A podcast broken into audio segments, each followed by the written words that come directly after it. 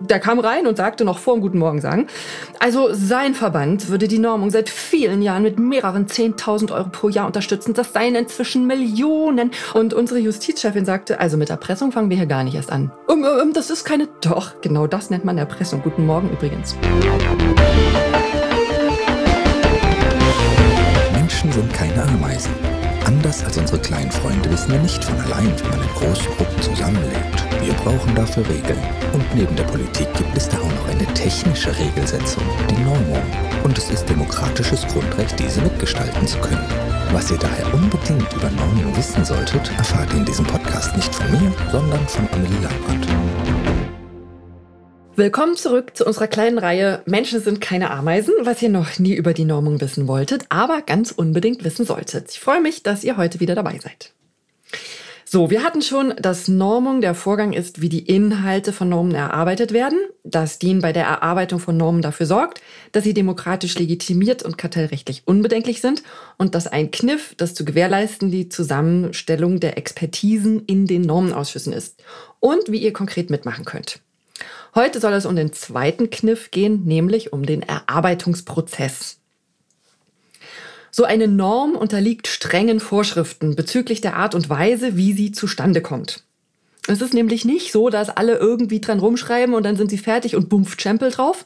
Das ist viel umständlicher. Und diese Umständlichkeit ist das Gute. Klingt komisch, ich erkläre es euch. Also klar muss natürlich auch der Text geschrieben werden, ja. Aber dann, wenn der Normausschuss alles fertig diskutiert hat und sagt, so wir haben es jetzt, so würden wir die Norm jetzt also veröffentlichen wollen, an dieser Stelle kommt der entscheidende Kniff. Eine Öffnung nach außen.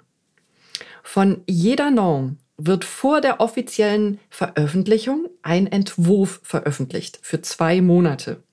Während dieser Entwurfsveröffentlichung kann jeder, der oder die möchte, sich das Dokument kostenfrei auf unserem Normentwurfsportal anschauen und was dazu sagen. Den Link zum Normentwurfsportal packen wir euch in die Show Notes. Dann kann man also schreiben, in Abschnitt 17 steht das und das, das ist falsch, da müsste dies und jenes stehen. Und wenn man einen solchen Kommentar abgegeben hat, das kann man gleich da im Normentwurfsportal machen, dann wird man zu einer sogenannten Einspruchssitzung eingeladen. Da kann man dann mit den Expertinnen des Normenausschusses den eigenen Kommentar diskutieren. Und wenn die dann den Kommentar ablehnen und man ist mit dieser Ablehnung unzufrieden, dann kann ein Schiedsverfahren angestrengt werden. Moment, Moment, Moment. Letztes Mal war doch die Rede davon, dass Normen im Konsens verabschiedet werden. Wieso kann dann ein Kommentar abgelehnt werden? Okay, das müssen wir noch mal kurz auseinanderdröseln. Ja, eine Norm wird im Konsens verabschiedet vom Normenausschuss. Dort gilt der Konsens unter den Expertinnen im Normenausschuss. Ein Kommentar, der während der Entwurfsveröffentlichung also von außen an den Normenausschuss herangetragen wird, der muss nicht berücksichtigt werden, der kann. Da darf der Normenausschuss sagen, ach Gott je, da haben wir am Anfang schon so lange drüber diskutiert, wir waren dagegen abgelehnt. Der Normausschuss kann natürlich auch sagen, oha, guter Aspekt, sind wir tatsächlich von selber noch nicht drauf gekommen, ja. Der Normenausschuss darf entscheiden, wie er mit dem Kommentar umgeht heißt zweierlei. Auch wenn man nicht im Normausschuss sitzt, kann man die eigene Idee anbringen, nämlich als Kommentar zum Entwurf. Heißt aber auch, wenn man möchte, dass die eigene Idee wirklich umgesetzt wird, dann sollte man als Expertin fest im Normausschuss sitzen. Okay, also nehmen wir an, der NA hat gesagt, abgelehnt. Habt ihr dann Pech gehabt? Nein, dann könnt ihr ein Schiedsverfahren anstrengen. Das heißt, es wird erneut versucht, den Konflikt zu lösen, diesmal auf anderer Ebene. Also wahrscheinlich die Chefinnen von denen, die bislang miteinander gesprochen hatten. Das geht, wenn nötig, mehrfach. Vielleicht findet ihr das doof, dass wir immer nur miteinander reden. Vielleicht vermisst ihr, dass Dean mal auf den Tisch haut und sagt, so Schluss jetzt mit diesem ganzen Gequatsche, wir machen das jetzt so und so so sind wir das irgendwie gewohnt. Ne? Überall gibt's jemanden, der oder die sagt, wie es gemacht wird. Früher in der Schule die LehrerInnen, an der Uni die Profs, zu Hause die Eltern, im Job die ChefInnen. DIN nicht. Das ist tatsächlich etwas ziemlich Besonderes.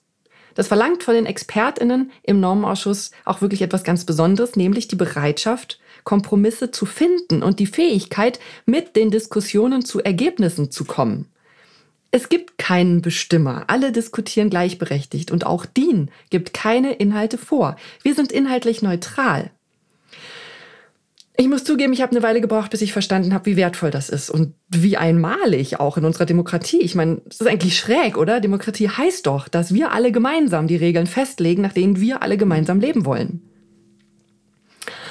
Preisfrage, wenn DIN keine Inhalte vorgibt und nicht auf den Tisch haut, was ist dann das Besondere an DIN? DIN ist neutral, nicht passiv. Das ist ein Riesenunterschied.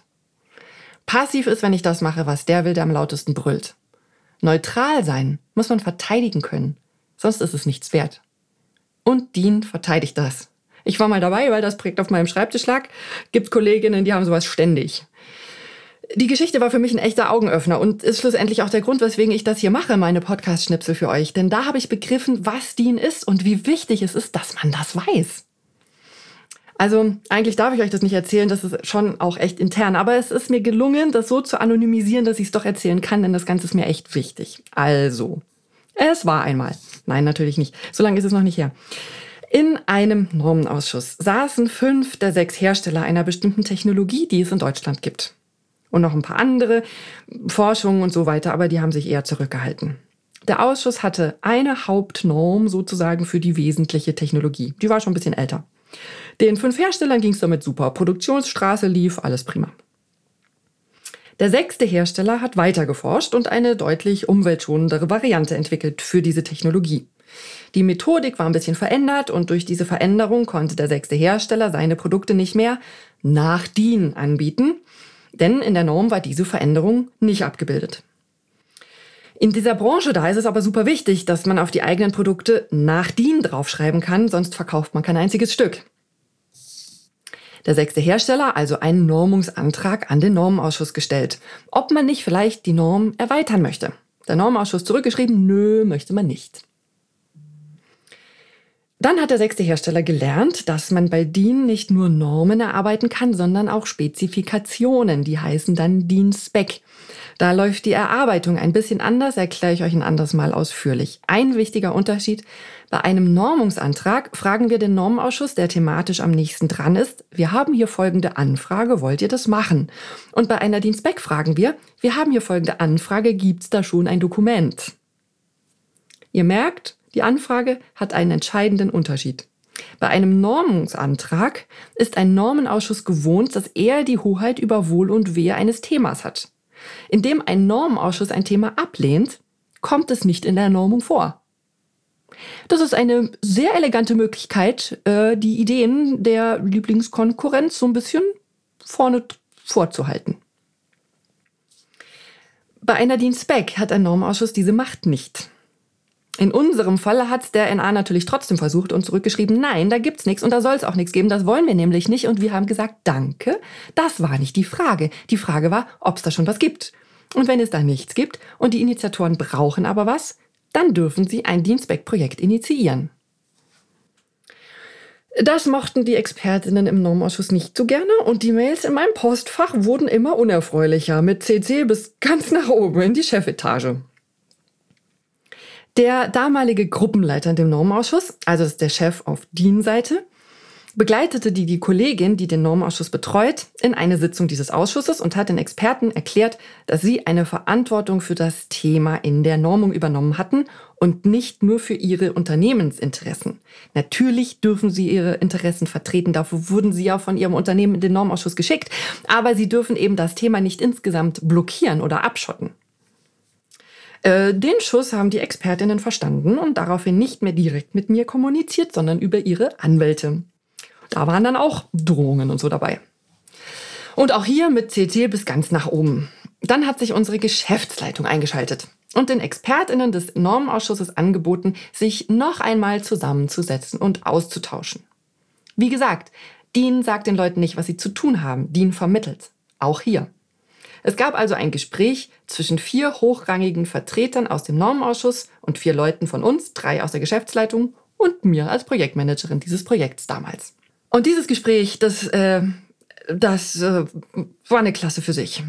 Da war also dieser eine Hauptverbandsvertreter, der, der kam rein und sagte noch vor dem Guten Morgen sagen, also sein Verband würde die Normung seit vielen Jahren mit mehreren 10.000 Euro pro Jahr unterstützen. Das seien inzwischen Millionen. Und er hätte jetzt schon auch Probleme, seinen Mitgliedern zu verklickern, warum man da weiterhin so viel Geld ausgeben sollte.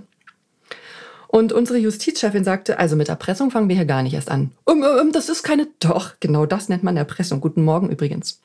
Und so ging das drei Stunden. Die Herren kamen mit dem Argument, dass man doch hier nur das Beste verdienen wolle und diese Technologie sei doch so neu und man wüsste doch noch gar nicht und es hätte bei DIN doch noch gar nichts zu suchen. Und unsere Normungschefin sagte, aber genau dafür gibt's Dienstback, um neuen Technologien den Zugang zur Normung zu erleichtern und Marktöffnung zu ermöglichen. Und ich saß daneben und dachte, gibt's ja nicht, ich arbeite bei Robin Hood. Wenn's drauf ankommt, dann verteidigen wir das Recht, in der Normung vorkommen zu dürfen auch wenn das Alteingesessene nicht mögen. Aber das machen wir nicht aus uns selbst heraus. Wir bleiben neutral. Das muss man von außen aktivieren. Und das muss man wissen. Und ihr wisst das jetzt. So, Zusammenfassung. Normung ist der Vorgang, wie ein Gremium, Normenausschuss genannt, in vorgeschriebener Zusammensetzung und nach einem vorgeschriebenen Prozess die Inhalte von Dokumenten erarbeitet und im Konsens verabschiedet. Ja, es ist der kleinste gemeinsame Nenner, aber es ist ein gemeinsamer Nenner. Unterschätzt das nicht. Das Ergebnis heißt Norm, wer hätte das gedacht? Die Normen sind auf diese Weise demokratisch legitimiert und kartellrechtlich unbedenklich. Und wenn ihr jetzt denkt, erstaunlich spannend dabei DIN, und ihr wollt gerne dabei sein, dann schaut doch mal in unsere Stellenanzeigen. Man kann bei DIN nämlich tatsächlich auch arbeiten und diese ganzen Vorgänge am Leben halten. Den Link packen wir euch natürlich in die Shownotes. Und wenn ihr jetzt denkt, naja gut, aber so ganz kann ich mir das immer noch nicht vorstellen, was da auf mich wartet. Was ist das denn jetzt eigentlich, dieses DIN? Das erzähle ich euch nächstes Mal. In diesem Sinne, bis dann, ich freue mich auf euch, bleibt neugierig.